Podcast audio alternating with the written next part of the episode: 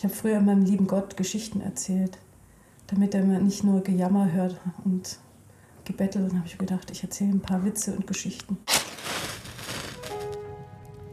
Willkommen bei Desire Lines, unserem Podcast für Reisen und Bergsportgeschichten. Mein Name ist Norman Bielig und ich bin einer von zwei GastgeberInnen dieses Podcasts. Gemeinsam mit unserem Team möchten wir dich mitnehmen auf diese Reise.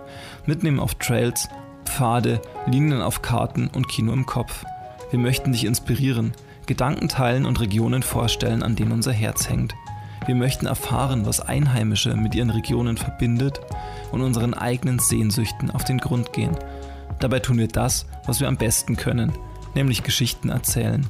Dieses Gefühl, abends nach einem Tag im Wald oder in den Bergen gemeinsam beim Bier am Lagerfeuer zu sitzen und sich auszutauschen. Ganz unprätentiös, einfach aus dem Wunsch heraus, Geschichten zu teilen und andere daran teilhaben zu lassen.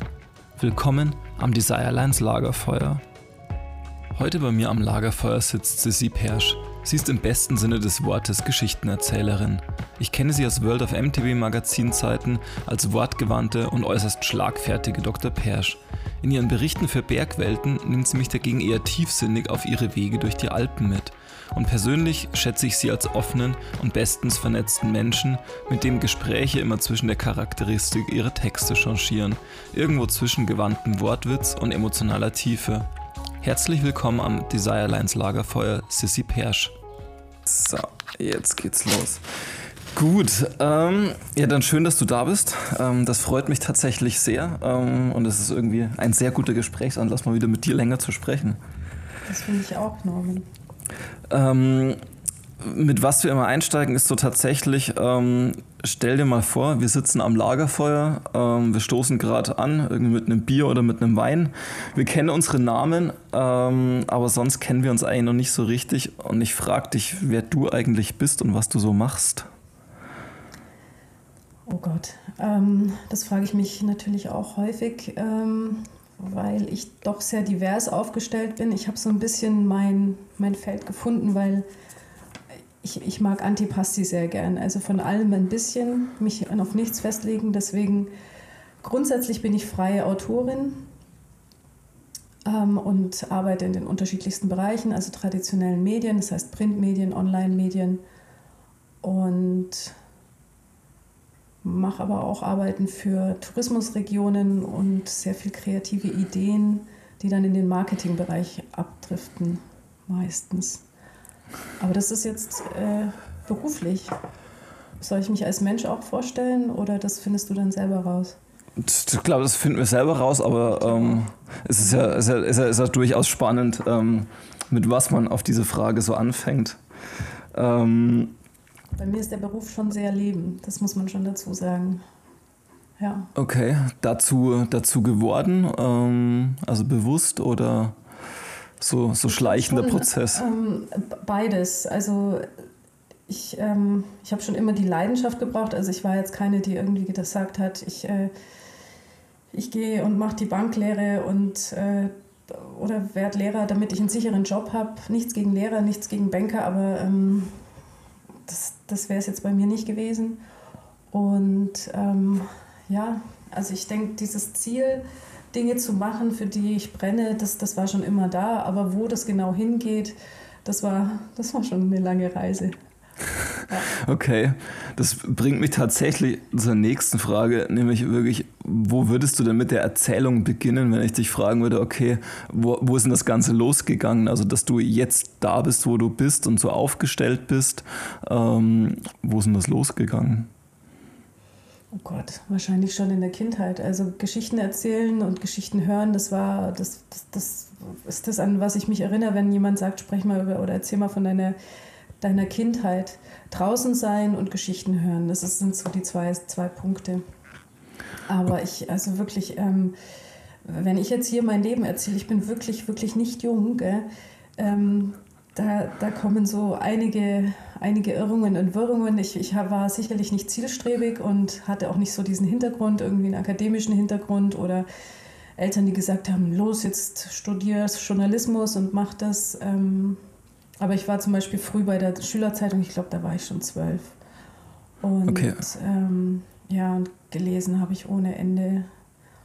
und mir Geschichten ausgedacht. Ich habe früher meinem lieben Gott Geschichten erzählt, damit er mir nicht nur Gejammer hört und gebettelt. Dann habe ich gedacht, ich erzähle ein paar Witze und Geschichten. Okay, das ja. heißt du. Also bei du Gott warst damals.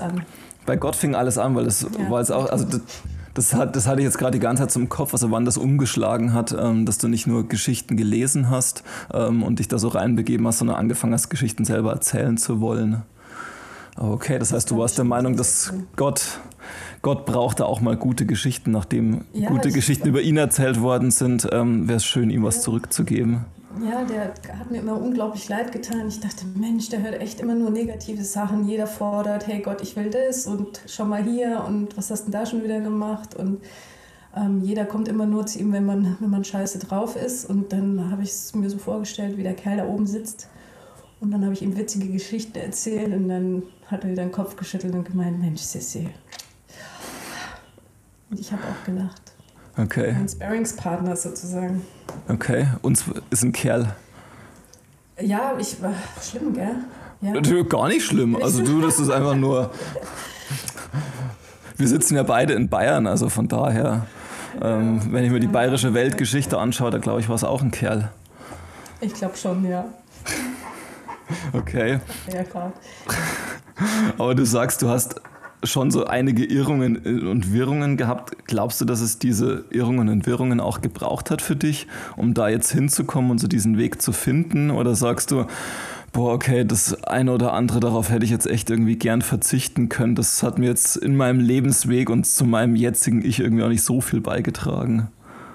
Nee, unbedingt. Also ähm, ich denke, jede Lebens Lebensphase hat, hat ähm, seine Berechtigung und wie gesagt, wenn man nicht wirklich so zielstrebig ist und nicht wirklich ein Ziel vor Augen hat und da, darauf hinarbeitet, so schnurstracks dorthin zu kommen, dann, dann lässt man sich auch eher treiben und nimmt die Dinge an. Und das konnte ich eigentlich schon immer. Ich war immer schon sehr dankbar für die Position, in der ich war. Ähm, habe nicht so viel erwartet, was sicherlich auch so aus dem Elternhaus kommt, die mich immer wahnsinnig unterstützt haben, meine Eltern aber selber jetzt nicht irgendwie mich in irgendeine Richtung gepusht haben äh, oder irgendwas eingefordert haben, null.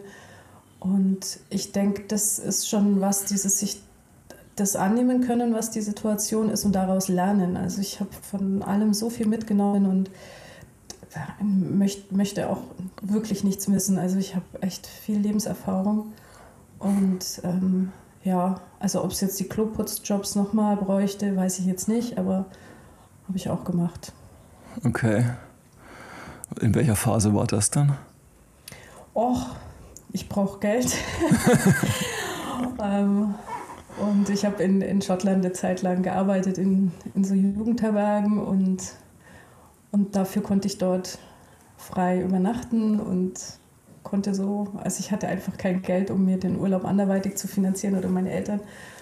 Und so, so habe ich das äh, finanziert immer. Okay, also schon so, so ein Mittel zum Zweck. Wie ging es dann eigentlich ja. bei dir nach der Schülerzeitung mit dem Geschichtenerzählen weiter? Also was war die nächste Station, wo du darauf zurückgegriffen hast? Ähm, ich bin tatsächlich ähm, nach dem Abitur in unsere Lokalzeitung und habe dort so eine Art Praktikum gemacht. Und das hat dann doch dazu geführt, dass ich gesagt habe, das ist nichts für mich weil ich weiß nicht, ob jemand seine Lokalzeitung auf dem Tisch hat oder bei den Eltern noch die Erinnerung an die Lokalzeitungen hat. Ja, mit gutem Journalismus oder spannenden Themen hat das relativ wenig zu tun. Also es gab schon immer wieder super, super Typen, die ich äh, porträtieren konnte. Aber generell ging es um Nachbarschaftsstreitigkeiten oder irgendwie sinnlosen Content generieren. Ähm, und die Stimmung vor Ort war ganz mies und ich, ich konnte auch nicht viel lernen. Ich meine, die Leute dort sind meistens sehr demotiviert und Tageszeitungsjournalismus ist eher aufs Negative ausgerichtet, wie wir jetzt gerade mhm. auch in dieser Corona-Phase, also wir sind jetzt gerade hier drin noch, weiß nicht, wann der Podcast ausgestrahlt wird und ähm, mhm. das, diese negativen News, das war mir klar, dass, dass ich sowas nicht, nicht, also ich möchte nicht noch forciert werden, negativen Content zu generieren. Das, das war schrecklich für mich. Okay, und was war dann der, also was war dann für dich dieser sinnvolle Content, den du gern generieren wolltest?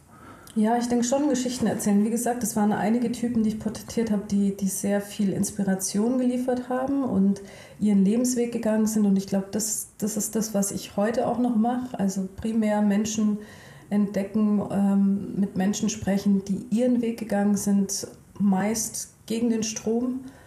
Ähm, und wahnsinnig inspirierend sind und wahnsinnig glücklich sind. Also das ist, ich bin umgeben von glücklichen Menschen, das tut mir schon auch gut.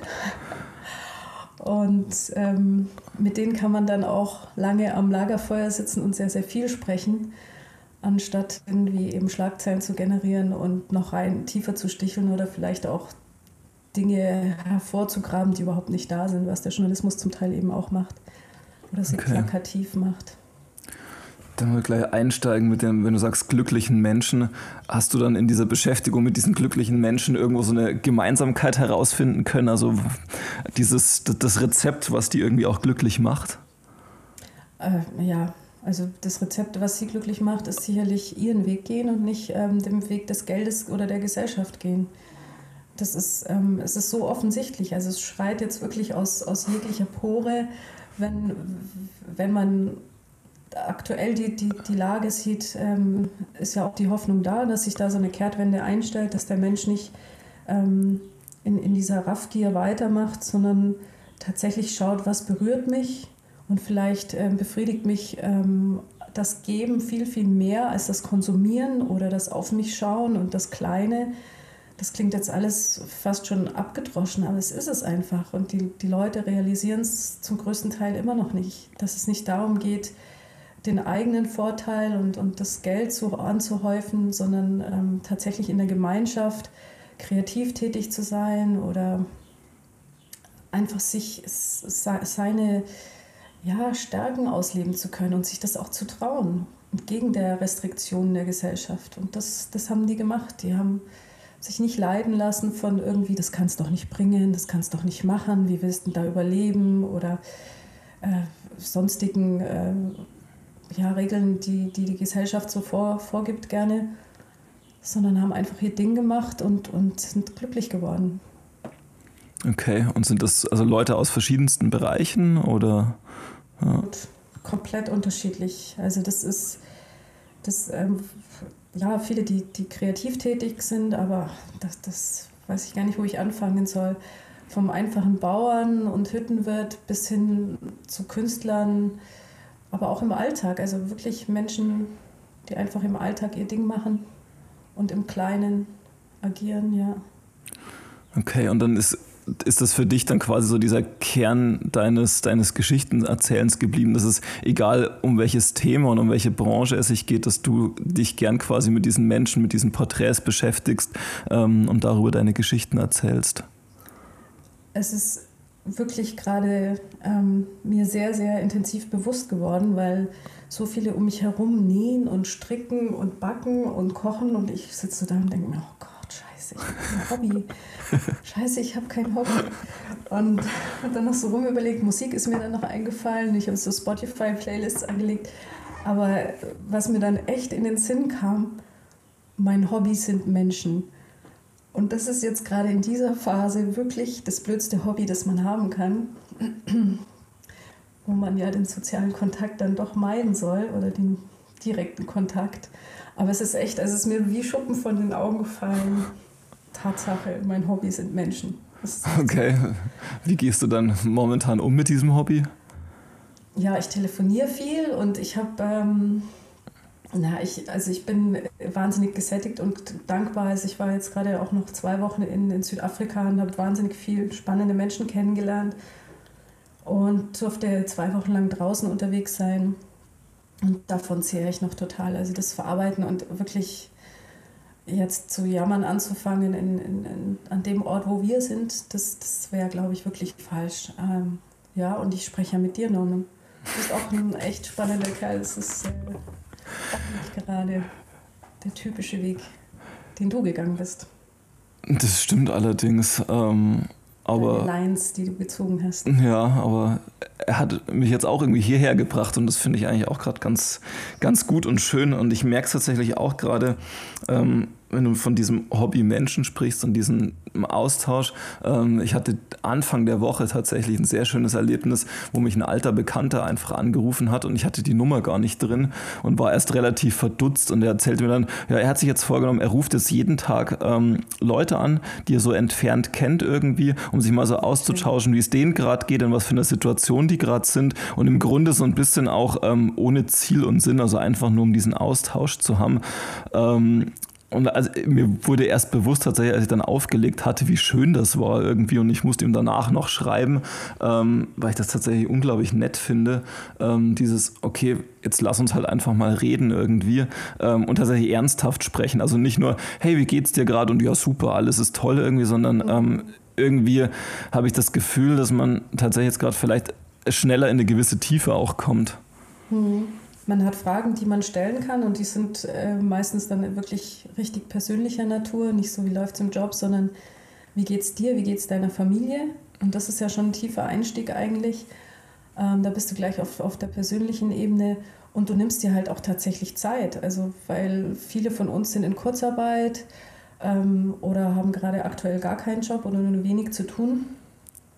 Und auch, eben auch drumherum der, der, der Freizeitstress, wenn man das mal so nennen möchte. Ähm, und du lässt dich ein. Und ich glaube, eben das Bedürfnis ist einfach da, gell, mit Menschen. Aber das ist eine super, super Aktion.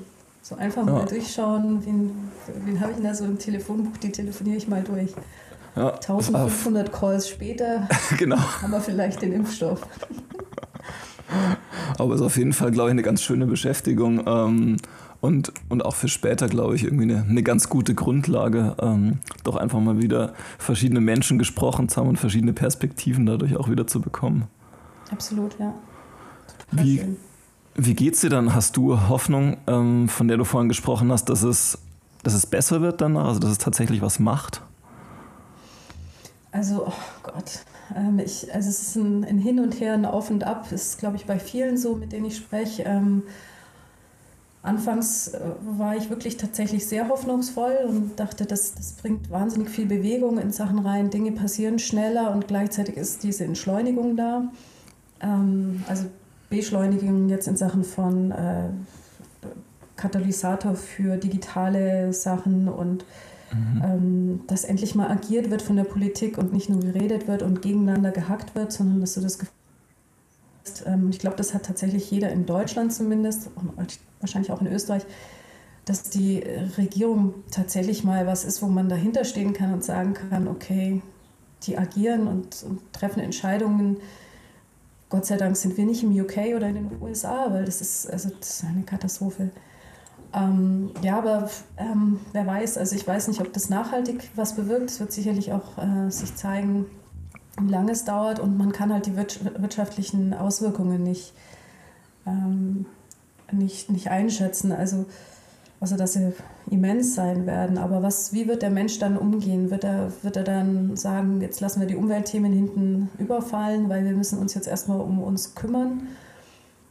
Und ist, ist da vielleicht was verloren oder ist es genau, geht es vielleicht genau in die andere Richtung? Und dann schaue ich halt schon auch so auf die Südhalbkugel und auf ärmere Länder und das beunruhigt mich dann schon unfassbar. Also da gibt es dann auch so ein bisschen schlaflose Stunden und Nächte. Mhm. Ja, Wie gesagt, ich war gerade in Südafrika und hatte jetzt auch Freunde, die lange in Argentinien festgehangen sind und die Befürchtungen der sozialen Unruhen oder Ausschreitungen, wenn Menschen einfach nichts mehr haben, ähm, das ist, oder auch was in Ungarn passiert, dass das nicht mehr rückgängig gemacht wird, ist, glaube ich, uns allen auch klar oder so leicht rückgängig gemacht wird. Ja, das, also da bin ich tatsächlich auch gespannt. Wie ist es denn bei dir? Hast du was, was ich glaube, da geht es mir ehrlicherweise ähnlich wie dir und wahrscheinlich wie vielen. Das ist so eine so täglich wechselnd ähm, in verschiedensten Auf und Ab. Ähm, wo, also das ist halt auch irgendwie so gerade eine, eine gewisse Ungewissheit, ähm, wie es ausschauen wird ähm, und wie es weitergehen wird. Also es ist ja momentan so eine von Woche zu Woche irgendwie ähm, Denken und Hangeln und zu, zu große. Und Stunde zu, ich finde, weißt ja. du, was ich auch wahnsinnig krass finde, das Zeitempfinden. Also das ist ja. aktuell so eine akute Phase. Ich glaube, ich hatte noch nie so ein Zeitempfinden. Auf der einen Seite ist alles so gedehnt und auf der anderen Seite denkst du, wir sind jetzt schon seit Ewigkeiten in, in diesem Zustand und du schaust zurück und noch vor ein paar Wochen haben wir darüber gelacht, was da jetzt kommt und wie, also was für, für ähm, keine Ahnung, die ersten Regulierungen oder die ersten Stimmen, die da aufkamen, wo dann gesagt, also nee, das kann doch nicht sein, das ist doch verrückt. Und dann wird es immer bedrohlicher oder absurder auch. Und kurze Zeit später hast du dich adaptiert, also wie, wie adaptionsfähig der Mensch auch ist, hast du dich adaptiert und nimmst es fast für selbstverständlich hin. Und äh, geht es dir auch so, dass du kaum noch Fernsehen schauen kannst, ohne die Leute anbrüllen zu wollen? Abstand, Abstand. Was knutscht ihr denn hier so wild in der Gegend rum? Nicht, dass ich jetzt hier so Knutschfilme anschauen würde, aber es ist irgendwie, denkt nur, hoch, schau mal, damals waren die Menschen noch ganz nah beieinander. Das stimmt, also es ist schon, ähm, so wenn du das sagst, es ist jetzt schon, also ich bin jetzt seit, glaube ich, drei oder vier Wochen ähm, hier in unserem kleinen Dorf ähm, und dadurch, dass meine Freundin irgendwie da der Anf an der Anfangszeit ähm, mal einkaufen war, hat sich das jetzt so eingebürgert, dass quasi sie diejenige ist, ähm, die eher rausfährt mal eben und einkaufen fährt, weil gesagt haben, okay, der Rest, der noch nicht war, irgendwie, der bleibt halt auch irgendwie eher in diesem, in unserem kleinen Quarantäneumkreis. Ähm, und für mich ist es halt auch total ungewöhnlich irgendwie. Normalerweise bin ich so in der Woche zwei Tage mindestens unterwegs und weg ähm, und bin jetzt halt einfach die ganze Zeit hier und es fühlt sich tatsächlich an, als ob das schon ewig so wäre eigentlich. Ähm, und jetzt auch gar nicht unbedingt in schlimm, ähm, sondern wirklich so ein, ja, also ich war halt schon immer da irgendwie ähm, und mhm so geht das dahin. Also ich glaube, also das ist tatsächlich diese, wie du sagst, Adaptionsfähigkeit ist ziemlich faszinierend. Ähm, also dass das so akzeptiert werden kann jetzt einfach und okay, dann richten wir uns halt, halt so ein und gehen damit irgendwie um. Ja, und was dann so selbstverständlich ist eben, ne? also dass, dass plötzlich äh, das Bild auf der Straße, das, das vor ein paar Wochen noch, wo jemand gesagt hat, das ist ja Wahnsinn wie aus einem Film, äh, das, das ist halt jetzt Selbstverständlichkeit. Ja, wo, also wo, bloß wieder umstellen, Norman, dass wir nicht mit dem Rennradl genauso weiterfahren können, wenn dann wieder die Leute auf der Straße unterwegs sind. Das stimmt. Autos. Wobei bei mir der Unterschied. Das ist gerade so. Ja. Ja, wobei mir, bei mir der Unterschied dann noch ist, dass ich also mit wirklich sehr ländlicher Raum im bayerischen Wald und bei uns ist alles gar nicht so sehr anders. Haben eher alle ihre Gärten irgendwie. Ähm, jetzt tatsächlich ein bisschen weniger los auf der Straße, aber pff, ansonsten. Habe ich schon erwähnt, dass ich in München wohne. da ist das, glaube ich. Ich hatte es letztens mit jemandem gesagt, okay, das ist jetzt, da gibt es irgendwie eine Stadt-Land, ähm, so ein Stadt-Land-Angleich irgendwie. Also das ist keine Restaurants, keine Cafés. Ähm, also es gibt quasi kein, kein in dem Sinne öffentliches Leben. Ähm, das, ähm, das täuscht, weil unser Dorfleben ist aktuell, also wir werden zum Dorf sozusagen ähm, durch Interaktion. Also ja. was, was mir aufgefallen ist, ist tatsächlich, was, weil ich komme ja auch wirklich vom Landland ähm, und genieße das dann auch sehr, dass du deinen Hut hast oder deine Leute. Also das ist wirklich, mein Kühlschrank ist voll und ich fahre trotzdem noch, um, um beim kleinen Restaurant hier ums Eck to go zu holen, ein, zu holen um, um, um die zu unterstützen. Und da stehen die Leute Schlange. Und das ist nicht nur, weil sie Hunger haben, sondern also wir stehen wirklich mit viel Abstand Schlange, möchte ich nochmal betonen. Nicht, dass es wieder heißt, schau die Münchner. Die kuscheln alle in ihren Biergärten. Nee, nee, ähm, wir sind schon sehr diszipliniert. Ähm, oder bei den Cafés, wo wir to go holen dürfen. Und viele Lieferservice, also es ist wirklich wahnsinnig viel Kreativität da. Ich habe gerade vorhin gelesen, Fokus ähm, stellt äh, seine Räder im Stuttgarter Raum zur Verfügung, die Testflotte, mhm. weil die ganzen Messen und Veranstaltungen ja sowieso wegfallen, ähm, für Krankenschwestern, damit die nicht mit den Öffentlichen fahren müssen und mit dem Radl in die Arbeit fahren und eben auch für Lieferservice von Restaurants. Also hier kämpfen wirklich ganz, ganz viele kreativ und engagiert ums Überleben und werden wahnsinnig unterstützt. Und das ist, das ist so ein bisschen so ein kleines Kollektivgefühl in der großen Stadt. Also es ist echt ganz schön. Okay. Ja, fein. Es ist so ein bisschen, ich hatte es letzte Woche oder die Woche, glaube ich, noch mitbekommen, ähm, wo es ich glaube aus der, ich glaube sogar, das ist vom, ähm, vom Sebastian, also vom Sebastian Dirk, mit dem du auch in Südafrika warst. Ich glaube, der hatte das mhm. geteilt. Ähm, diese Geschichte, eine Art Reclaim the Streets, also irgendwie ähm, Städte tatsächlich irgendwie ähm, tatsächlich ihren Bürgern so ein bisschen stärker jetzt, jetzt gerade in der Situation auch wieder zurückzugeben, um diesen, diesen Raum und diesen Abstand quasi auch einhalten zu können, wahren zu können und trotzdem sowas wie, einen, wie eine Art geteilten öffentlichen Raum zu haben ähm, ja, was ich von der Idee durchaus spannend fand. Ja, absolut. Also ähm, ja, es ist schwierig. Also wir, München ist noch eine relativ grüne Stadt, aber wir dürfen natürlich nicht mehr überall hin und ähm, die Spielplätze, also es ist wirklich äh, im Vergleich zum Land ist das, ist das hier wirklich scheiße, gerade für die Kids. Ich sag, die, die, die können jetzt da spielen, wo die Hunde auch äh, bieseln, äh, spielen. Und das sind so die Flächen, die noch, die noch frei sind. Aber jeder wird kreativ und jeder ist auch, also es ist sehr, sehr friedlich, habe ich das Gefühl. Mhm.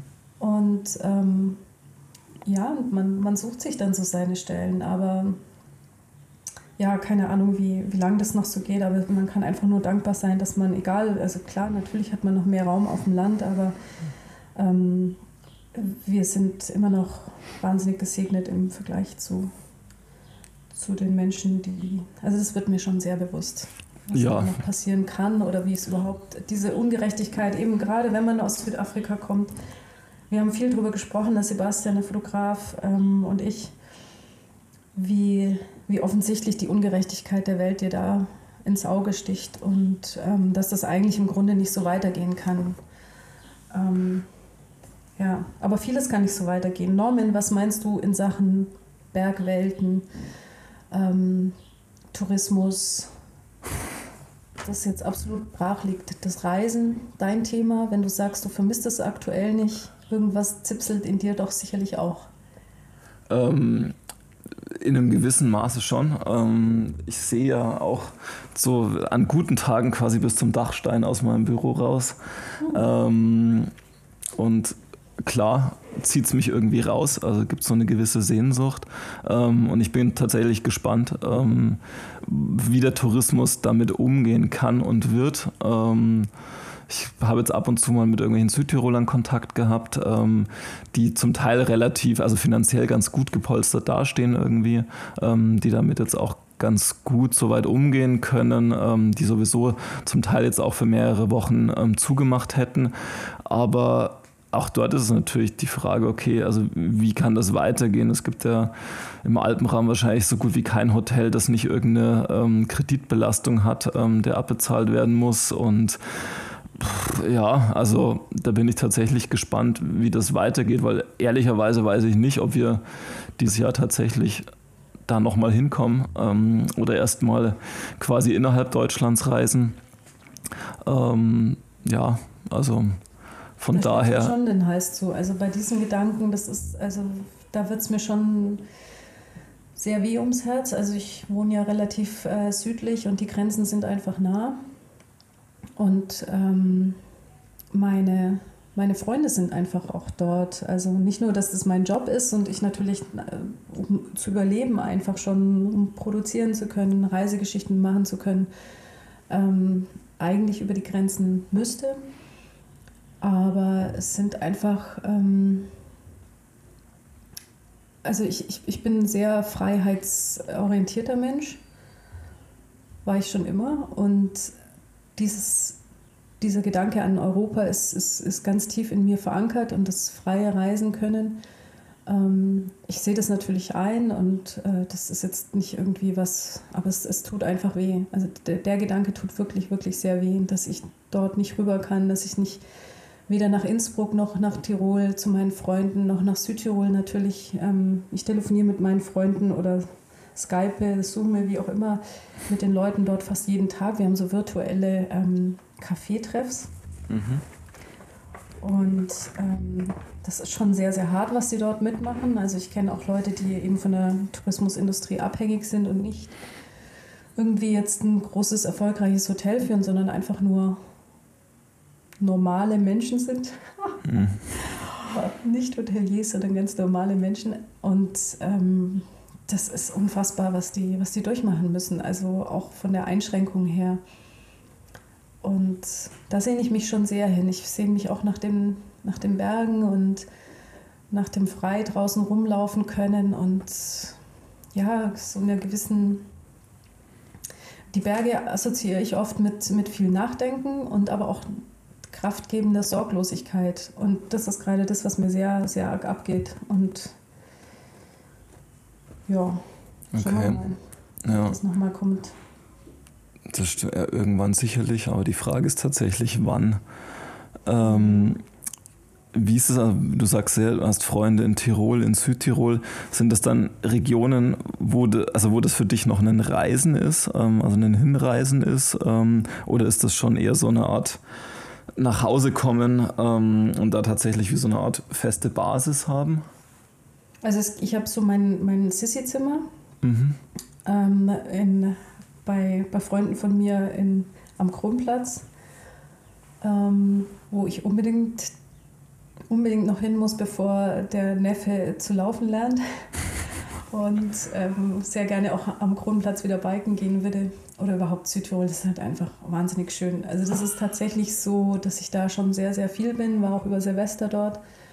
Ähm, Im Ötztal bin ich wahnsinnig viel und ähm, das ist auch, da habe ich auch so meinen Platz das, das, ja, das hat schon mit Reisen zu tun, aber natürlich auch immer mit Heimkommen. Das ist, ähm, wenn, wenn man da im Jahr, was weiß ich, vier, fünf, sechs Mal ist, ähm, dann, dann ist das nicht mehr, nicht mehr irgendwie was Unentdecktes, wobei man immer was Neues entdecken kann, aber das ist schon sehr Heimkommen. Aber natürlich reizt mich auch dieses wieder an Plätze kommen, wie ich es jetzt in Südafrika hatte. Oder das findet man ja auch in den Alpen. Neue Menschen treffen, einfach drauf los und die Geschichten liegen halt dort. Also meine Überzeugung ist auch, dass du vorher nicht so viel recherchieren kannst oder wenn, wenn dir dann irgendwie eine Pressereise aufgedrückt wird, wie es uns ja oft äh, getan wird, wo dann dir Menschen vor die Nase gesetzt werden, die schon 400 Mal ihre Geschichte erzählt haben.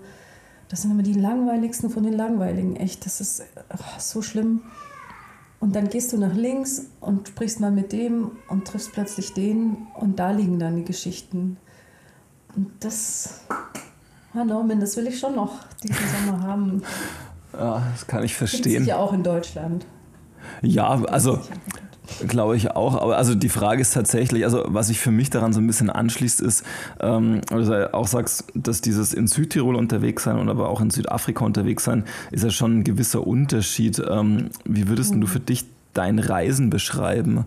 Ähm, weil ich bin die Woche erst so wieder drüber gestoßen, über so eine alte Beschreibung von Christoph Ransmayr, der sagt, für ihn ist so, dieses Reisen ist immer ein Fußweg irgendwie, also wo ich sehr langsam unterwegs bin, sehr nah dran bin. Ähm, also definitiv keine Luftlinien, sondern eben dieses Hin und Her, sich in einem gewissen Maße auch treiben lassen ähm, und eine gewisse Zeit auch dafür brauchen. Aber also wie ist das für dich? Was macht, was ist dann für dich wirkliches Reisen?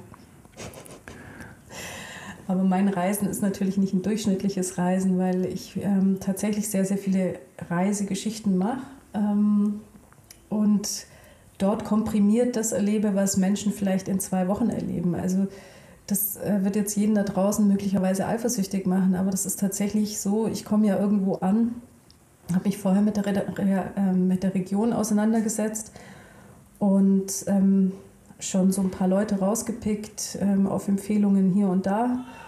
Und dann wird mir die beste Seite so schnell wie möglich dieses, diese Region gezeigt. Also ich bin mit Menschen unterwegs, ähm, habe Guides, werde an die besten Orte geführt, äh, sehe Geheimtipps, äh, die du als Tourist dir irgendwie erarbeiten müsstest. Ähm, und ich bin ein schnell getriebener Mensch. Also ich äh, bin jetzt hier in dieser Entschleunigungsphase, ist jetzt nicht so meins. Also ich will Sachen erleben und ähm, deswegen ist es jetzt so dieses, ähm, ja, dieses Reisen, um sich selbst zu entdecken oder langsam einzutauchen. Das hatte ich jetzt auch in Südafrika in zwei Wochen nicht. Also das ist wirklich immer drei, vier Tage sehr, sehr intensiv. Und mhm. es ist aber auch so, dass es oft, also sehr, sehr oft Menschen dabei sind, die ich mein Leben lang nicht vergessen werde und mit denen ich noch immer im Kontakt bin. Und das jetzt eben auch gerade zu dieser Phase. Also ich habe wahnsinnig viele Nachrichten von gerade in der Alpenregion links und rechts bekommen, ähm, weil, weil es ein sehr, sehr intensives Erleben ist. Eben weil es direkt an den Menschen geht und die Gespräche sehr intensiv sind immer. Okay. Als Journalistin darfst du doch alles fragen, das ist super. Keiner wundert sich. Weißt du, kannst immer sofort loslegen, voll Stimmt, intim werden. Und je selbstverständlicher man das macht, desto selbstverständlicher antworten auch die Leute. Also es ist echt. Ja, das stimmt. Du hast die, die, einiges die Legitimation allein durchs Fragen ist die Legitimation schon da. Aber Super. glaubst du nicht, dass du, dass du dann bei diesen Reisen ähm, gewisse, also du, du, sparst ja gewisse Sachen aus, dadurch, dass die, dass du schon sagst, du hast dann komprimiert diese Highlights und diese wirklich tollen Sachen. Ähm, glaubst du, dass du, dass dir in vielen Regionen dann auch ein Bild fehlt, einfach, weil du ja vielleicht diese Abgründe zum Teil gar nicht mitbekommst ähm, oder die dir logischerweise von den Verantwortlichen auch nicht gezeigt werden wollen? Du meinst die negativen Seiten des Tourismus mit Abgründen oder mit ja über ja insgesamt auch eine Region also ähm, menschliche Abgründe sehe ich viel. also die Regionen es ist ja glaube ich nicht immer alles toll und alles schön sondern es nee, gibt da auch ist tatsächlich auch nicht das was was ich meine mit intensiv. Also okay. wenn du mit Menschen unter, unterwegs dann kannst du eben wie auf Pressereisen können dir die Leute die die ähm, die Instagram-Spots zeigen und dir irgendwelche Marketing vorgekauten Sätze hinknallen das, das ist nicht die Art und Weise, wie ich das mache. Und, und das wäre auch nicht das, was mich interessiert. Und das ist auch niemals das, was eine Geschichte hergibt. Also äh, ich höre ganz viele Geschichten, wirklich. Und das sind nicht schöne, das sind Abgründe dabei ohne Ende. Also, weil die Menschen einfach erzählen. Das schreibe ich jetzt natürlich nicht in, in dem Artikel. Ähm, Geht es nicht um das Aufwachsen mit einem Alkoholikervater oder ich weiß nicht was. Also, und es, das, was man wirklich am meisten hört, wenn man mit so Menschen unterwegs ist, ja, wir haben hier die und die Probleme. Weil Probleme mhm. sind überall und die Leute, die wollen erzählen und, und sie haben halt auch Vertrauen zu mir, dass ich jetzt das nicht irgendwie äh, äh als, als Aufmacher nehme oder irgendwie ausbreiten würde. Das ist es nicht. Ähm, ich glaube, du wirst es als Leser jetzt auch nicht diese Abgründe äh, sehen oder hören. Ähm, die Probleme, gerade auch in touristischer Natur, das treibt, glaube ich, wirklich sehr, sehr, sehr, sehr viele Regionen um. Also wir, wir sind so von Mallorca bis äh, Ischgl ist das, glaube ich, dieses, diese Krux nun, diese Frage, ähm, was haben wir da getan, Wer, wie wollen wir da weitermachen? Oder vor allem auch, wie kommen wir da raus?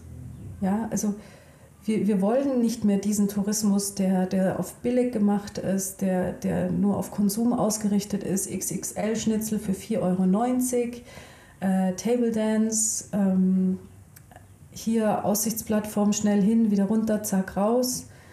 Ähm, wir wollen am liebsten Gäste, mit denen wir uns verstehen und, und äh, die, mit denen sich der Einheimische wohlfühlt und der die Wertigkeit schätzt. Aber du musst erstmal diese, diese Hotelbetten vollkriegen, du musst die Bergbahnen finanzieren. Also da hängt halt wirklich, da hängen auch viele Existenzen dran und nicht nur die Großkopferten oder die Reichen. Also das ist es halt. Das ist ja wirklich auch bis zu den einfachsten Leuten hängen da dran. Und so einfach zu sagen, hey, äh, blöder Tourismus, den ihr da macht, ähm, das ist alles komplex, so wie das eigene Leben auch komplex ist, ja. Hm. Also ich tue mich da auch schwer, glaube ich, mit diesem also weil es ja immer diese zwei Blicke gibt, also diesen Blick von außen, der eben sagt, okay, euer Event-Tourismus, ähm, was soll das irgendwie, ähm, ihr macht Landschaft, ihr macht Raum kaputt und andererseits dieser schon auch logische Blick von innen, ähm, irgendwie an einem wirtschaftlichen Aufschwung teilhaben zu wollen ähm, und das logischerweise auch nutzen zu können. Und also vor allem diese, diese innere Selbstbestimmtheit irgendwie halt auch vielleicht nicht zu sehr anzugreifen, ähm, nur weil man quasi aus München kommt und der Meinung ist, ähm, ein Privileg auf die Alpen zu haben ähm, und damit umgehen zu können. Das ist, finde ich, eine wahnsinnig schwierige Gratwanderung, ähm, wie man damit umgeht ähm, und auch was, also in Gesprächen und Empfehlungen irgendwie auch, ähm, was man daraus macht. Ja, natürlich. Also es ist eine der, der, der schwierigsten Positionen, die ich inne habe, ähm, wenn, wenn ich so reise. Natürlich suche ich mir auch Gebiete aus, die, die zu mir passen. Also es gibt auch Gebiete, wo ich mich wirklich nicht wohlfühle. Ähm, aber beim Schreiben dann zu sehen, dass ähm, wie viele Menschen du überall findest und auch Orte, die wahnsinnig spannend sind. Also du, du, du kannst halt in, in ein Gebiet fahren, das, das äh, voller, also wirklich touristisch durchzogen ist und du gehst nur ein Stück ab von den üblichen Wegen und du bist in der Natur draußen und das ist nichts. Aber das musst du halt auch mal machen, ja. Also du, du gehst halt dann nicht den Weg hier, sondern ähm, einen anderen Weg. Und ähm,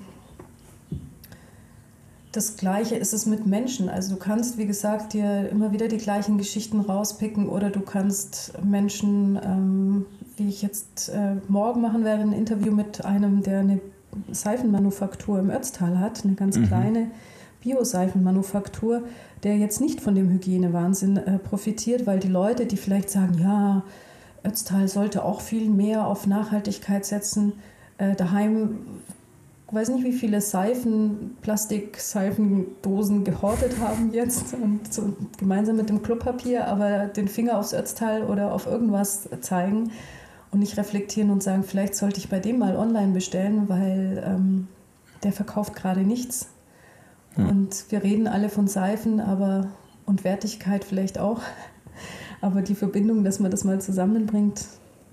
Aber das ist, äh, das, das ist jetzt negativ gesprochen. Ich glaube eben, wenn man es positiv sieht, dann sind wir ja in der Lage, durch das Geschichtenerzählen gerade eben so Menschen hervorzuholen und zu zeigen, schaut, es geht nämlich auch anders und man kann anders leben. Und das bedeutet überhaupt nicht irgendwie als äh, gesellschaftlich ausgegliederte Person irgendwo vor sich hin zu vegetieren oder so eine Hippie-Kommune zu haben, sondern einfach ähm, sein, seinen Ideen und seinen Vorstellungen folgen und davon leben zu können.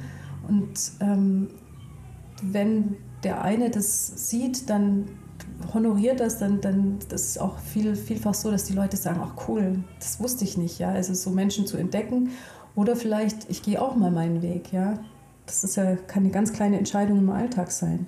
Mhm. Ich kenne so viele Menschen, die unfassbar unglücklich sind in ihrem Job, mit in der Beziehung und alles immer oh, nicht mal den Schwung finden und zu sagen, komm, ich ändere das. Und das sind eben oft die Menschen, die ich treffe, die, die äh, glücklich sind und erfüllt sind und mir mit dem Strahlen erzählen. Und du spürst es ja auch.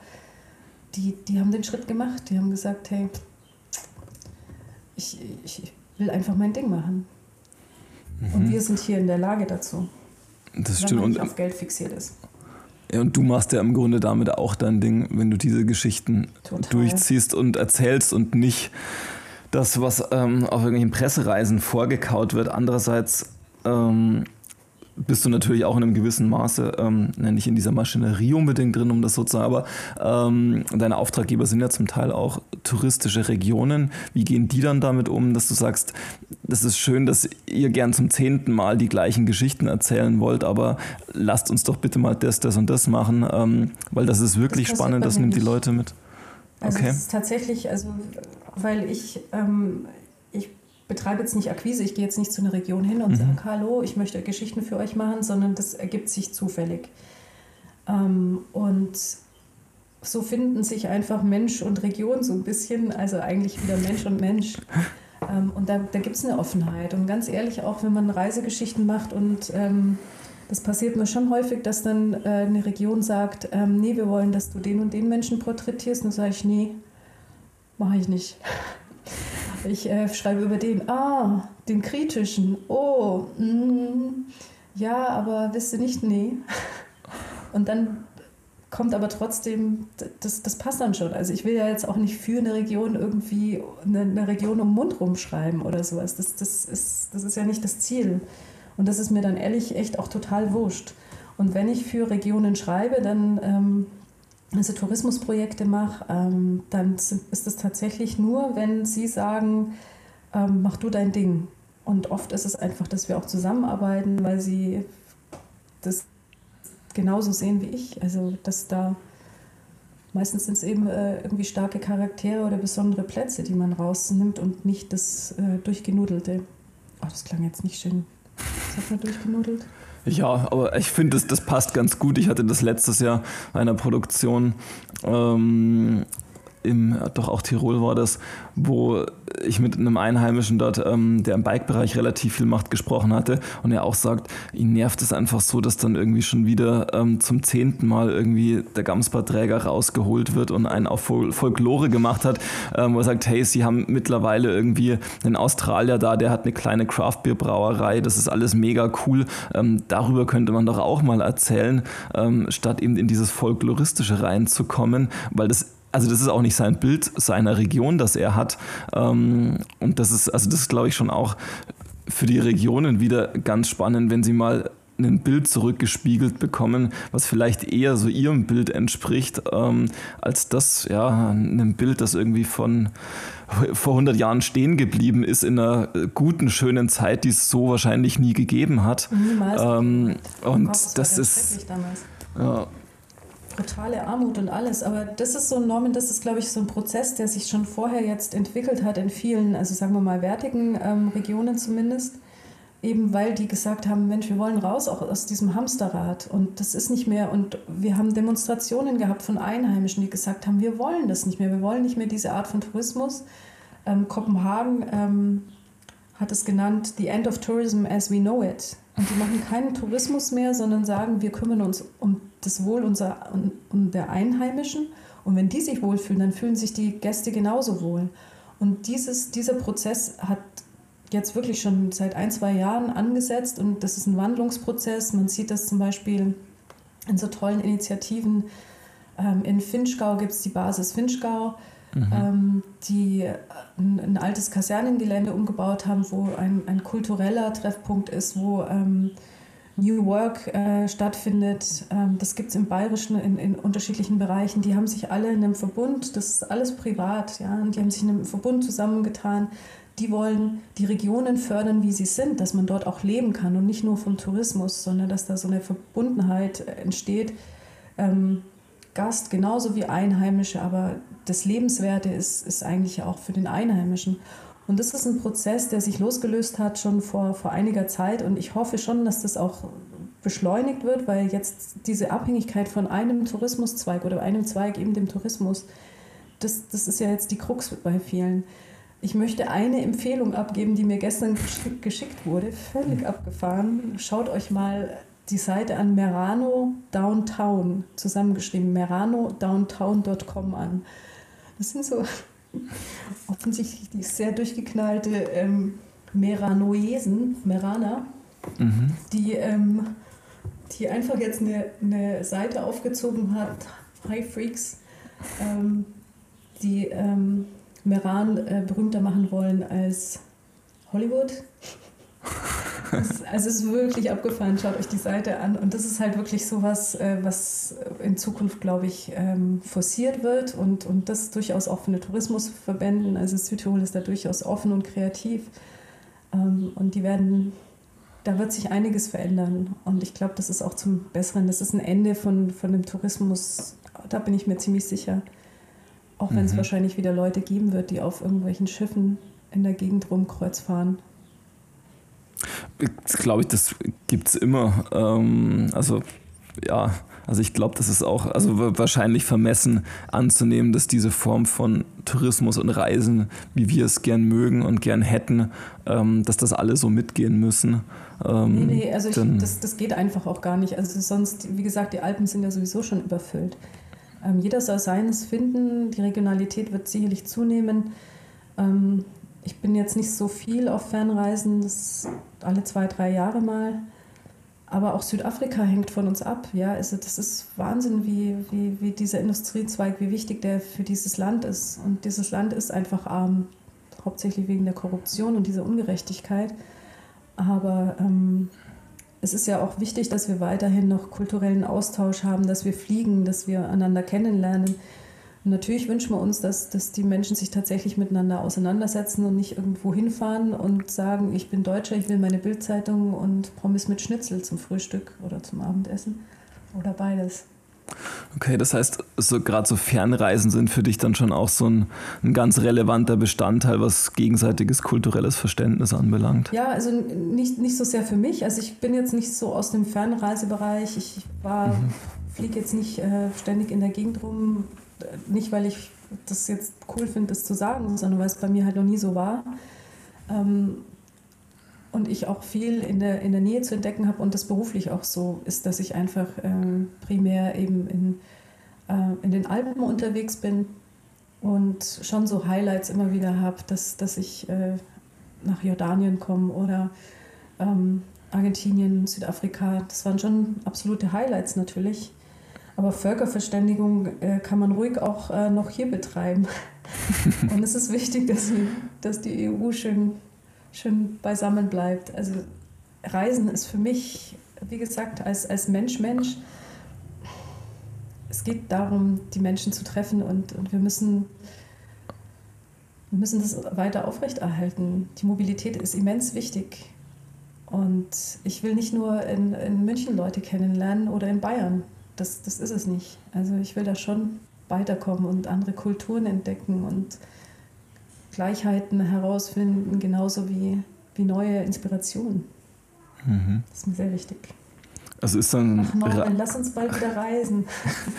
Auf jeden Fall oder wieder Menschen treffen, weil ich hatte das. Ja. Ähm, ich habe eine halbe Stunde bevor wir telefoniert haben, mich nochmal hingesetzt und so ein bisschen mir ein paar Stichpunkte gemacht und bin tatsächlich wieder auch auf diesen Punkt gekommen mit der Netzwerkerei in einem gewissen Maße, dass ich mir dich wahnsinnig gut ähm, als Gastgeberin von so Gesellschaftsabenden vorstellen könnte, wo ganz viele unterschiedliche Menschen kommen, die sich gar nicht kennen. Ich nicht kochen ähm, und genau, und du stellst die so gegenseitig vor und äh, fungierst da so als Mittlerin, ähm, weil das ist tatsächlich auch was, wie ich dich kennengelernt habe. Ich kann mich noch total gut erinnern. Ich glaube, das war, ich weiß nicht, ob es die ISPO oder die Outdoor war. Ähm, du damals am Craft stand.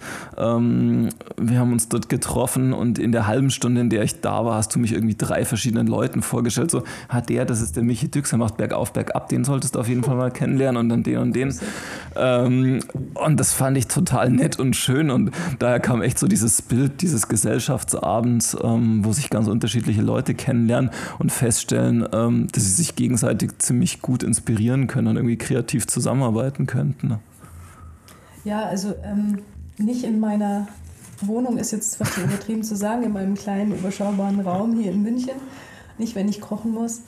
Ähm, Nee, aber das ist, also ich glaube schon, dass dadurch, dass ich Menschen echt gern mag und ein gutes Menschengespür habe und ich glaube, das ist unsere Stärke, die völlig, jeder muss da immer mit Bohai und das, das ist es nicht. Also die, die Macht oder, oder, oder Erfolg, das, das kann man nicht mit irgendwelchen, also wie gesagt, ich habe es nicht wirklich mit Geld.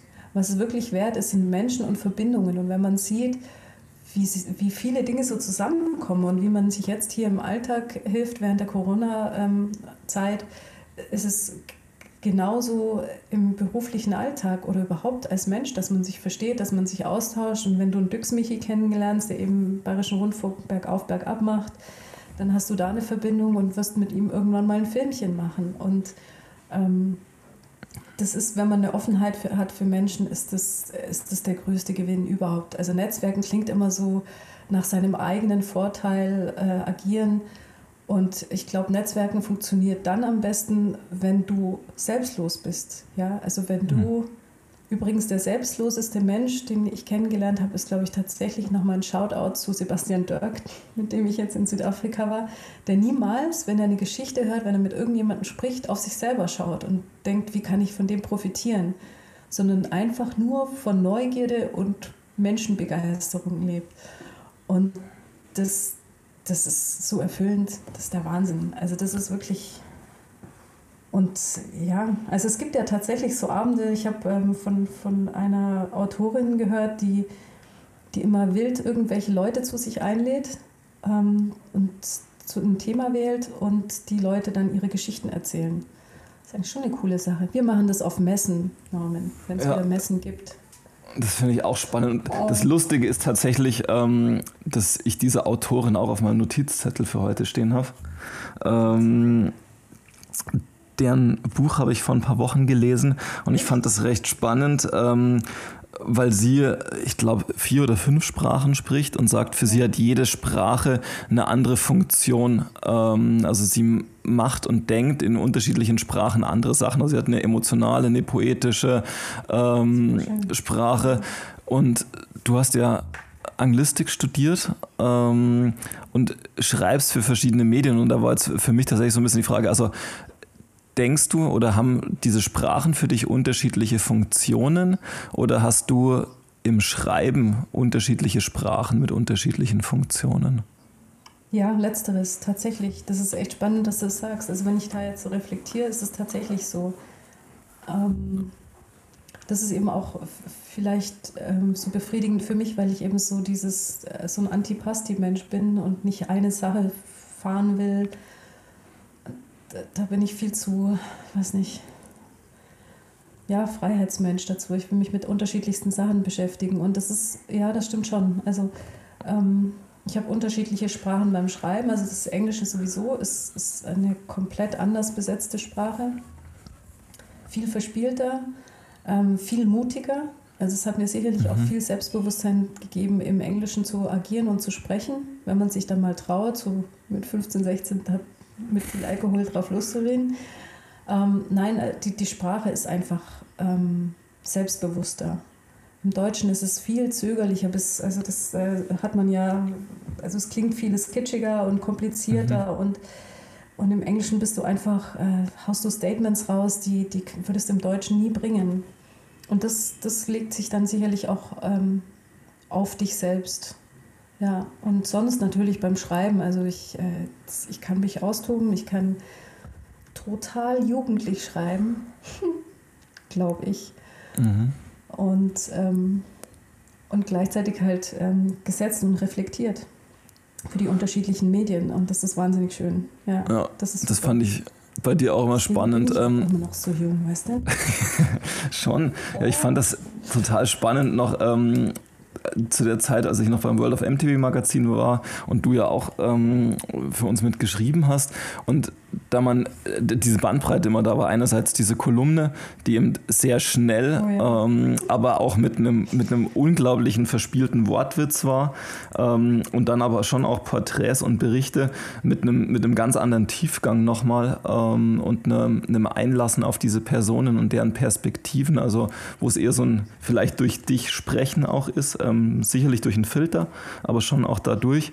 Ähm, und das was ist, was ich tatsächlich lange in diesem ganzen Mountainbike-Schreiben ähm, oder diesem Outdoor-Schreiben so ein bisschen vermisst habe. Also das sind oft Leute drin, die sehr enthusiastisch sind, ähm, diesen Aktivitäten gegenüber, mhm. die aber dem Schreiben vielleicht gar nicht so enthusiastisch mhm. gegenüber sind, ähm, dass da auch wirklich gute Texte bei rauskommen und gute Geschichten. Ähm, da gibt es irgendwie tatsächlich nur ein paar wenige, habe ich das Gefühl. so ähm. Ja, ja, das ist tatsächlich schade, weil das ist eben auch in diesen Porträts von Menschen, ähm, das, da, da geht so viel verloren, weil einfach immer wieder die gleichen Fragen gestellt werden oder man einfach, ähm, ja, das ist, äh, ja, an der Oberfläche haften bleibt oder es auf den Sport reduziert. Ja. Und den Sonnenaufgang, der immer der Auftakt des Artikels ist. Aber das ist, ähm, ja, das ist nicht mein Weg und es ist auch überhaupt gar nicht dein Weg. Und ähm, ich bin wahnsinnig dankbar, dass ich das, das noch machen kann, weil viele mhm. ja sagen, das liest doch sowieso keine Sau. Aber irgendwie braucht es dann noch Text. Und irgendwie gibt es dann doch äh, Feedback von draußen oft. Ähm, das freut mich im, immens. Also das ist echt, wenn, wenn ich Feedback bekomme, irgendwie so komische Zuschriften über Facebook nicht mehr so viel, aber hier und da. Oder jetzt ähm, habe ich gerade aktuell gestern sehr, sehr viele Reaktionen auf, auf eine Geschichte bekommen, die ich für eine, für eine Region gemacht habe und weltweit rausging. Mhm. Und dann liest du dann von Leuten in Russland und von Leuten in England und in Italien und in Deutschland, dass die das berührt hat und das ist schon geil. Es, es geht nicht um mich, sondern dass du dann die Botschaft transportiert hast von diesem Menschen. Und die erreicht dann andere Menschen. Ich bin ja dann nur sozusagen ähm, das, das Utensil des Transports. Das, das mhm. ist schon. Oh, ich liebe meinen Job. Jetzt muss ich nur schauen, dass ich den noch weiterhin ausüben kann. Das stimmt allerdings. Wie geht's dir da aktuell mit? Ja. Ja. Also mein großes Ziel ist nicht, den Start irgendwie anzapfen zu müssen und ich glaube, das schaffe ich auch und mhm. äh, ich brauche nicht so viel. Und ja, die, die Vorstellung, also aktuell geht es eher darum, dass, dass mir nicht die Decke auf den Kopf fällt. Ich bin sehr, sehr gern beschäftigt, aber ich beschäftige mich eigentlich ganz gut und helfe hier und da anderen Leuten, kann da ein bisschen unterstützen und habe auch ein bisschen Arbeit noch und ähm, ja, aber ich möchte auch wieder raus und, und mhm. das, das erzählen. Also das, das geht jetzt gar nicht so sehr, dass, dass ich den Beruf weiterhin ausüben kann aus finanziellen Gründen, weil ich nicht weiß, was ich wirklich anderes machen kann. Also kochen sie ja nicht, ähm, sondern weil es meine Erfüllung ist und das will ich einfach weitermachen. Das ist mir sehr, sehr, sehr bewusst geworden nochmal. Ja, ja das ist auch. Also das kommt natürlich drauf an. Also ich habe keine Ahnung, wie, wie Magazine überleben. Also ich hoffe wirklich, ich mhm. schreibe für Supermagazine und ähm, die Unterstützung ist, ist Wahnsinn. Also wir tauschen uns ja viel aus, jetzt mit Bergwelten, ein Magazin, für das ich viel schreibe, ähm, oder die Bike und so weiter. Also wir sind wirklich, ähm, wirklich, äh, ja, auch ein Team. Ähm, aber wie lange das geht und wie die Anzeigenlage dann ist, viel wird sich sicherlich in Richtung Online verschieben. Das wird mhm. sicherlich sehr, sehr spannend werden. Aber wertige Printprodukte werden auch dadurch nicht sterben. Und wie das gesagt, ich lebe ja auch nicht nur von Print, aber trotzdem, ja. Das ist aber ist was dann, Besonderes. Ja, ist dann, also Print schon, das, also hat das für dich eine andere Wertigkeit, wenn eine Geschichte von dir in Print erscheint, statt in Online? Oder statt im Netz? Ich weiß gar nicht, ob, ähm, ob das Wertigkeit weiß ich nicht. Ich, ich, für, für mich hat alles so seinen Platz. Also online ähm, längere Geschichten lesen ist, ist für mich jetzt als, als User schon mal schwierig. Also ich mache das mhm. einfach nicht so viel. Ähm, ich bin ein haptischer Mensch, also ich habe halt äh, wirklich gerne auch Dinge noch in der Hand. Ich habe auch noch die Süddeutsche als Abonnentin tatsächlich mhm. in der Hand. Ähm, also das ist für mich als Mensch und da denke ich, das ist eine ganz, ganz individuelle Geschichte. Aber ich mag Bücher und ich mag Zeitschriften und ähm, aber gleichzeitig schreibe ich auch total gerne für online und mag das Verspielte und das, das äh, Variantenreiche und Multimediale. Also das, das finde ich, da bin ich, ich bin nicht irgendwie Oldschool oder New School, sondern äh, Hauptsache Schule ist wirklich nicht das, was ich jetzt sagen wollte, aber Hauptsache Geschichten erzählen, egal in welcher Form. Ich finde Instagram Stories total geil, wenn die gut gemacht sind. Das sind Stories. Mhm. Also ich kann es halt nicht wirklich gut. Okay, also das. Mir auf Instagram. Okay, das heißt, das ist so, weil das hatte ich mir am Anfang noch aufgeschrieben, als du so ein bisschen von sinnlosem und sinnvollem Content geschrieben hattest, äh, erzählt hattest. Das heißt, da geht es dir gar nicht so sehr ums Medium, sondern tatsächlich um die Geschichte. Also es kann, können dann quasi in verschiedenen oder in unterschiedlichsten Medien kann sinnvollen Content und gut gemachten Content geben, oder? Okay. Natürlich. Und ich finde auch, man sollte das sich nicht zu sehr aufregen, wenn, wenn äh, ob jetzt Instagram voll ist von irgendwelchen, ich weiß nicht was, Influencern, dann folgt ihnen doch einfach nicht. Und wenn euch ein Online-Medium nicht gefällt, dann, dann schaut es nicht an. Und ähm, nee, nee, nee, nee. Also das das Wichtige ist doch, dass man es auf allen möglichen Kanälen transportieren kann. Ähm, Botschaften, positive Botschaften hoffentlich und ähm, Schönheiten und Tipps, die, die Menschen, das Menschenleben bereichern. Um das geht es ja schließlich und endlich. Und eine positive Veränderung der, der Welt irgendwie mit sich bringt. Menschen miteinander verbindet und nicht irgendwie ähm, trennt oder plakativ auf irgendwie was raushaut, reinhaut oder sagt, ich, ähm, ich bin cool und du nicht. Mhm. Das okay, ist in unserer Branche schon manchmal so noch so, so ein bisschen das Problem, dieses, dieses Coolness-Level, dass das der Biker ist so wahnsinnig cool und du musst das und das anhaben. Das ist alles noch so teeny-mäßig. Das ist irgendwie, wo du denkst, Mensch, Mensch, Mensch, die haben in der Pubertät irgendwie, sind die dann da hängen geblieben, müssen sich immer noch beweisen und, und du brauchst das Level an Kondition, an Fahrkönnen und tralala. Und das macht alles so wahnsinnig anstrengend. Ja, wenn, das, wenn das Ego so ein bisschen dazwischen kommt, ist das, ja. glaubst du, dass das ein Problem der Bikebranche ist oder haben das andere Bergsportarten, Outdoor-Aktivitäten ja. auch? Ich glaube, wenn du da zu den Kletterern schaust, dann ist das auch so. Also jeder, also dieser Inszenierungsdrang, dieses mh, hm, noch nicht ganz so offene und tolerante, das, das ist, glaube ich, einfach auch eine gesellschaftliche Sache, die sich da besonders widerspiegelt, weil ja, ähm, auch im Sport kann man sich beweisen wie im Beruf. Mhm. Und ich denke immer, je mehr Frauen reinkommen und je mehr Kinder reinkommen, desto mehr wird das Ganze so ein bisschen entspannter. Weil da, da kann man sich dann nicht mehr so betteln. Wenn lauter Kids ja. unterwegs sind und, und irgendwo die, die Luft mal aus dem, aus dem äh, Ego rausgelassen wird, weil man keiner schaut mehr, wer plustert sich auf, dann ist das schon. Also ich denke schon, wir sind da auf dem richtigen Weg und, ähm, und Humor hilft halt auch. Also wenn man sich nicht ganz so viel, nicht ganz so ernst nimmt, das wird schon, egal welcher Branche, wirklich sehr, sehr helfen. Mhm. Okay, also einerseits Humor, andererseits Diversität irgendwie mhm. ähm, da drin haben. Siehst du das als eine, als eine Aufgabe für dich an mit deinen Geschichten, das auch zu fördern? Ich weiß nicht, ob ich das, also jetzt dann ist, eine gewisse Verantwortung in mir sehe. Aber ich schaue zum Beispiel schon, also es ist auch ein Grundinteresse bei mir, ich schaue zum Beispiel schon ähm, seit Jahren, Jahren, Jahren immer aktiv, dass ich zumindest für meine Geschichten auch ähm, Frauen als Protagonisten habe oder ähm, dass, dass eben andere Blickwinkel mit reinkommen, dass eben, wie du vorhin gemeint hattest, nicht der Almöhi daherkommt, aber das reizt mich halt auch wirklich nicht, ja sondern irgendwie der, der Ire, der früher in der Rugby-Nationalmannschaft, äh, in Kanadier war das, glaube ich, mal Rugby-Nationalspieler war und dann plötzlich in, in Südtirol äh, ein Restaurant betreibt und sehr viel zu erzählen hat.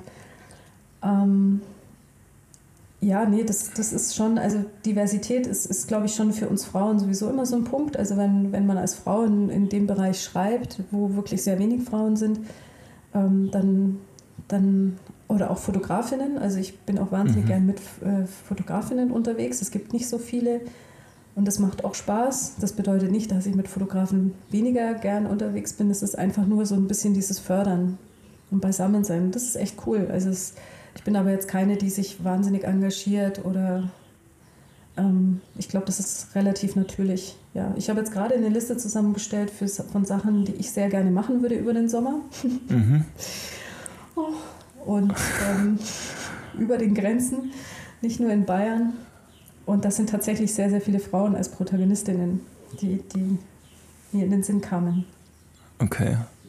Ja, ich, also ich glaube tatsächlich auch, oder für, für mich gefühlt, dass das schon einen Unterschied macht, sich einfach mal kurz diese Gedanken zu machen, also über wen man schreiben kann, wen man damit dazu nehmen kann, eben auch als Protagonistin, ähm, um dieses Feld zu erweitern und gar nicht, also ich glaube, da geht es auch gar nicht darum, da verkrampft irgendwie reinzugehen, sondern tatsächlich mal zu gucken, okay, ähm, ja, also aus dieser eigenen Blase vielleicht auch rauszugehen, weil ich glaube, das ist vielleicht auch das, um zu diesem Netzwerk zurückzukommen, was diese ganze Netzwerkerei irgendwie so einen, diesen schlechten Ruf einbringt, dass man sich ja quasi die ganze Zeit sowieso nur in seiner Blase gegenseitig irgendwelche Sachen zuschiebt, aber im Grunde sinnvoll gestaltet geht es ja eigentlich vor allem darum, diese Blase zu öffnen und zu erweitern nach außen ähm, und einen ganz anderen Input noch reinzubekommen.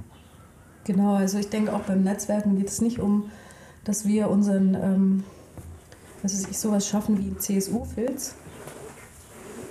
Jetzt bin ich politisch geworden, das wollte ich nicht, sorry. Aber so als Vergleich. Ja. Ähm, sondern genau das Gegenteil. Also eine Offenheit generieren und einen Zusammenhalt und kein Filz, wo man unter sich bleibt und sich gegenseitig Vorteile zuschustert, sondern zu sehen, wie man sich gegenseitig unterstützen kann und nur jeder voneinander profitieren kann. Und das wirklich auf jeden Ebenen. Ich glaube das gar nicht, also wie, wie cool ist es, wenn du auch jetzt, sagen wir mal, einfach als Gast, als Tourist, ich weiß nicht, Tourist klingt immer gleich so, aber sagen wir mal, du kommst zum Beispiel in eine Region und bist da in einem Bikepark oder in, in, in, einem Gelände, wo viel Trails sind und du triffst Einheimische und die zeigen dir das.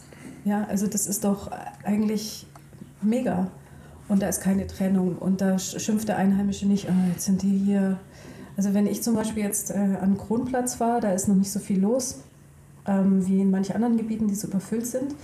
Das sind die Einheimischen und die, die Touristen oder Gäste ähm, fahren miteinander. Die mischen sich dann irgendwie so. Und das ist, das ist glaube ich, das, was, äh, was mir wahnsinnig taugt und was, wo ich auch irgendwie das, das Ziel sehe, dieses, diese Barriere zu durchbrechen von einheimischer Gast, ähm, Mann, Frau, ich weiß nicht, in irgendwie mhm. in jeglichen Bereichen. Und wenn man die Menschen einander vorstellt oder man sich kennenlernt, dann, dann fallen da sowieso alle, alle Grenzen und alle Hürden. Und ähm, oh Gott, das klingt jetzt echt richtig utopisch, gell?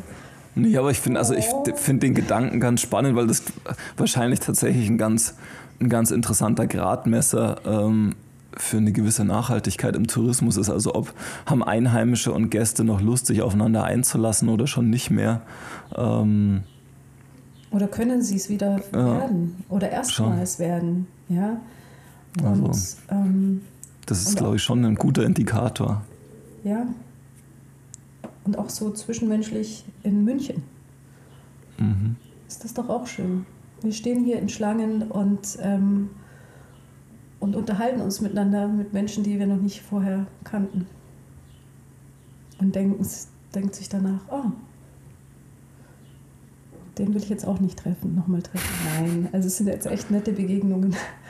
Aber ja, wer weiß, wie wir hier rauskommen aus dem Ganzen.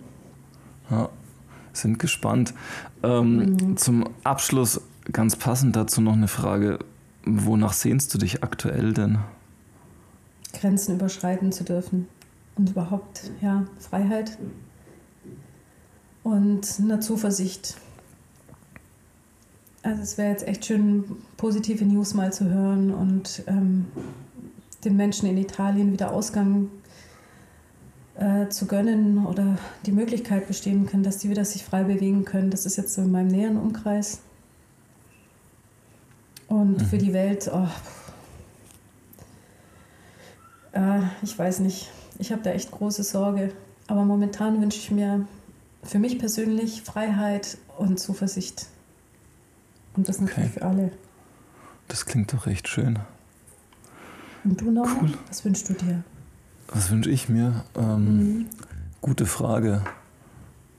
Ähm, was wünsche ich mir tatsächlich auch? Also, weiß nicht, irgendwie, dass es dass doch dieses, das, das Gute, was gerade in dieser Krise gesehen wird, dass man, dass das am Schluss tatsächlich auch in irgendeiner Form eingelöst wird. Mhm. Ähm, und dass wir, also dass tatsächlich so mein näheres Umfeld, das ich mag, das ich liebe, ähm, einfach gut und gesund aus der ganzen Geschichte jetzt mhm. hervorgeht erstmal. Als, als also. allererstes, als, als allererstes Gesundheit ist sowieso. Yes. Cool. Dann vielen, vielen Dank schon mal für das Gespräch, Sissi. Schön war es, Norman. Ja, es hat mir sehr, sehr viel Spaß gemacht.